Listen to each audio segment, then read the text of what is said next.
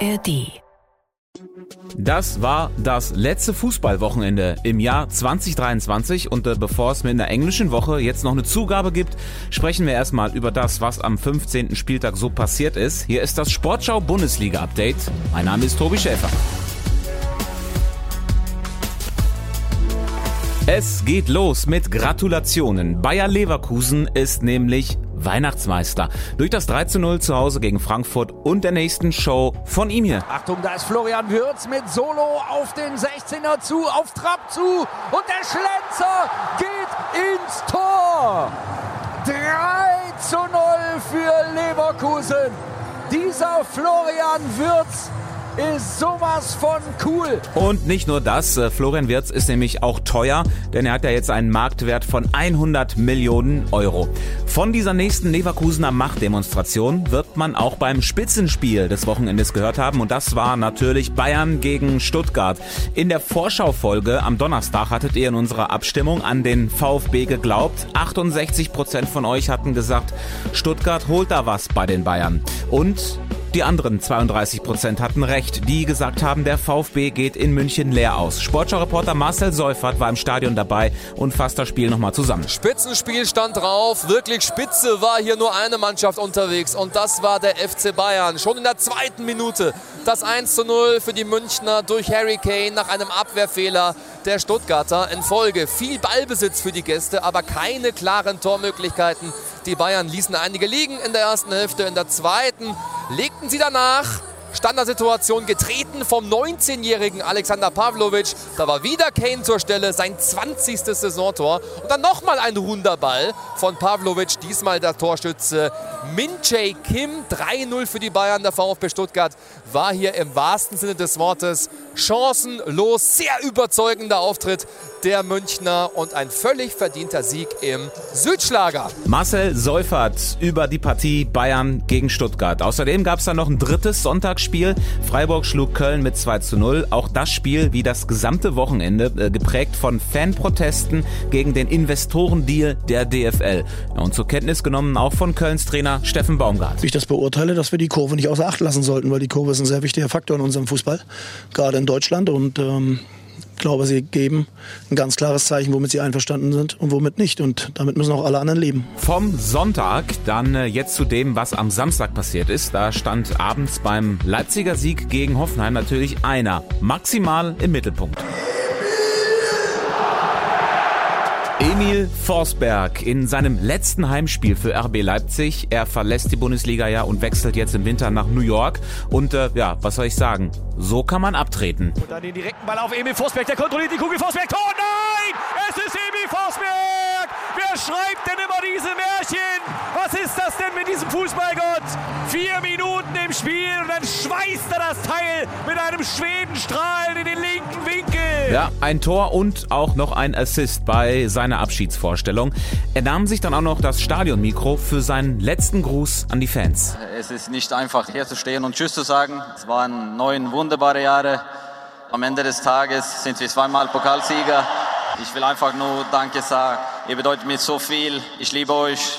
Und wir sehen uns bestimmt wieder. Ja, vor allem, wenn man mal in New York sein sollte, da kickt Forsberg dann eben demnächst. Bei seinem Trainer Marco Rose, da klang fast schon ein bisschen Neid durch. Ich glaube, es gibt jetzt auch äh, schlimmere Städte als New York, so mal für einen Lebensabschnitt. Und so muss Leipzig dann äh, jetzt eben ohne Forsberg auskommen. RB wird sicher in der Liga auf einem Champions League Platz überwintern, auch weil Borussia Dortmund dahinter nicht unbedingt Druck ausübt. Der BVB spielte nur 1 zu 1 in Augsburg, hat jetzt in den letzten sieben Ligaspielen nur ein einziges Mal gewonnen und unser Reporter Nils Hahn, der hat nach der Partie gegen Augsburg mit BVB-Trainer Edin Terzic gesprochen. Herr Terzic, 1-1 in Augsburg, ein tolles Spiel, Chancen lieben wir drüben, ganz viele sind Sie dennoch wahrscheinlich sehr enttäuscht.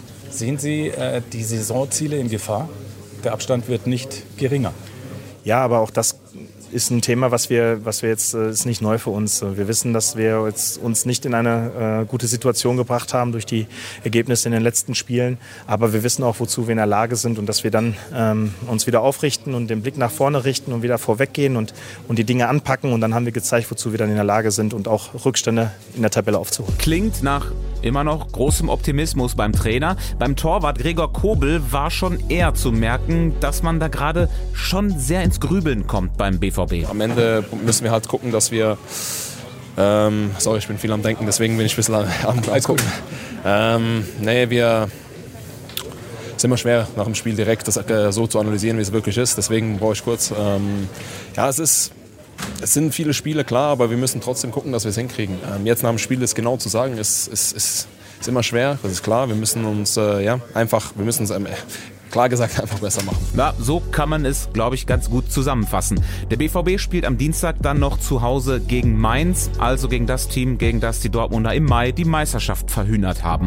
Was war noch am Samstag? Wolfsburg siegte in Darmstadt und Heidenheim in Mainz und der VfL Bochum besiegte Union Berlin klar mit 3 zu 0. Eingeleitet durch Takuma Asano. Tor in Bochum! Und man hört's wo knapp 25.000 die Arme hochreißen und jubeln in den letzten Sekunden der Nachspielzeit. Der Schokimann hat zugeschlagen, hat sich da eben einen Goldtaler geschnappt, den die Fans auf den Platz geworfen haben, und zwar die Unioner Fans. Hat ihn ausgepackt und sich reingepfiffen. Ja, süß im Westen. Asano vernascht erst einen Schokotaler und dann Berliner. Und unser Reporter Andreas Kramer danach mit der entscheidenden Frage an den Japaner. Takuma Asano, what happened during the first half? As you found that little piece of chocolate bar. Did it taste well? Uh, taste was it's okay. Uh, not so Good. Die Schokolade, die da auf dem Platz geflogen war, hat also offenbar noch nicht mal besonders geschmeckt. Sein Trainer Thomas Letsch sieht dabei aber äh, eher das große Ganze. Wenn es hilft, er hat danach ein Tor geschossen, dann bekommt er jetzt jedes Spiel irgendwo, machen wir es wie an Ostern, verstecken irgendwelche Taler. Gar nicht süß, sondern eher bitter verlief der Nachmittag für Union Berlin. Die Aufbruchstimmung unter dem neuen Trainer Nenad Bielica ist erstmal wieder ausgebremst und äh, das ist genau das, was Sportschau-Reporter Jens Wahlbrot am Donnerstag in der Vorschau-Folge vorhergesagt hatte. Jens war jetzt im Stadion und hat danach eine Sprachnachricht geschickt. Tobi, hier ist deine Lieblingsorakelkrake. Grüße. Ja, da hat der VfL Union ganz schön rasiert, ne? Ähm, also für mich ist das auf jeden Fall wieder ein Beleg dafür, dass du nicht einfach nach fünf Jahren Urs Fischer Defensiv-Akrobatik sagen kannst, so, hier ist unsere neue Formation, jetzt spielen wir mal Fußball. Ähm, das ist schon noch ein bisschen komplexer und komplizierter. Und äh, ja, man muss ja sagen, äh, der VfL hat Union mit den Mitteln geschlagen, mit denen Union in der vergangenen Saison in die Champions League gekommen ist. Ne? Ein Tor nach einer Ecke, verwandelter Elfmeter und halt ein richtig gut ausgespielter Konter gegen äh, eine hoch aufgerückte Unioner Mannschaft. Ähm, ich bleib dabei, Union wird noch ein bisschen mit dem Abstiegskampf zu tun haben. Also ich sehe die jetzt aber noch nicht nach der Saison in der zweiten Liga, denn dafür haben sie halt noch genug Zeit. Ähm, keine englischen Wochen mehr, können sich jetzt in der Winterpause auch noch mal ein bisschen darauf konzentrieren, die neuen Ideen zu verfestigen und vielleicht auch den ein oder anderen Spieler noch mal nachholen. Äh, dann sind da schon Chancen da, dass das besser wird. Aber das, ja, das wird ein bisschen Zeit brauchen. Nächstes Spiel für Union Berlin ist dann am äh, Mittwoch gegen Köln. So ein richtig zünftiges Kellerduell, also nochmal zum Jahresabschluss. Ein Spiel vom Wochenende haben wir noch nicht genannt. Das Unentschieden zwischen Gladbach und Bremen am Freitagabend.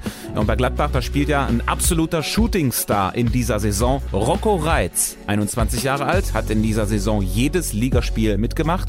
Und jetzt gegen Bremen ist ihm sein erster Doppelpack Doppelpack in der Bundesliga gelungen. Und unser Reporter Uli Schäfer hat danach mit ihm auch noch über einen anderen Meilenstein gesprochen. Rocco Reitz. Heute hat der Verein bekannt gegeben, 100.000 Mitglieder. Und wer ist auch Mitglied?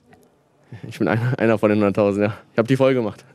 Seit der Geburt sind Sie Mitglied von Borussia Mönchengladbach. Wer von der Familie war heute mit äh, oben in der Nordkurve? War der Papa dabei, der Patenonkel wieder? Äh, heute waren äh, viele da. Mein, mein, Papa, die Freundin von meinem Vater, hat ein bisschen Rückenprobleme. Heute saß er woanders, wo es gemütlicher ist ein bisschen. Aber waren viele da, Freunde, heute bei dem Tag. Schön. Ja, und schön geht's vielleicht auch weiter für Rocco Reitz. Denn nicht wenige Experten sehen ihn sogar demnächst im Kader der deutschen Nationalmannschaft. Und damit sind wir dann auch durch für heute.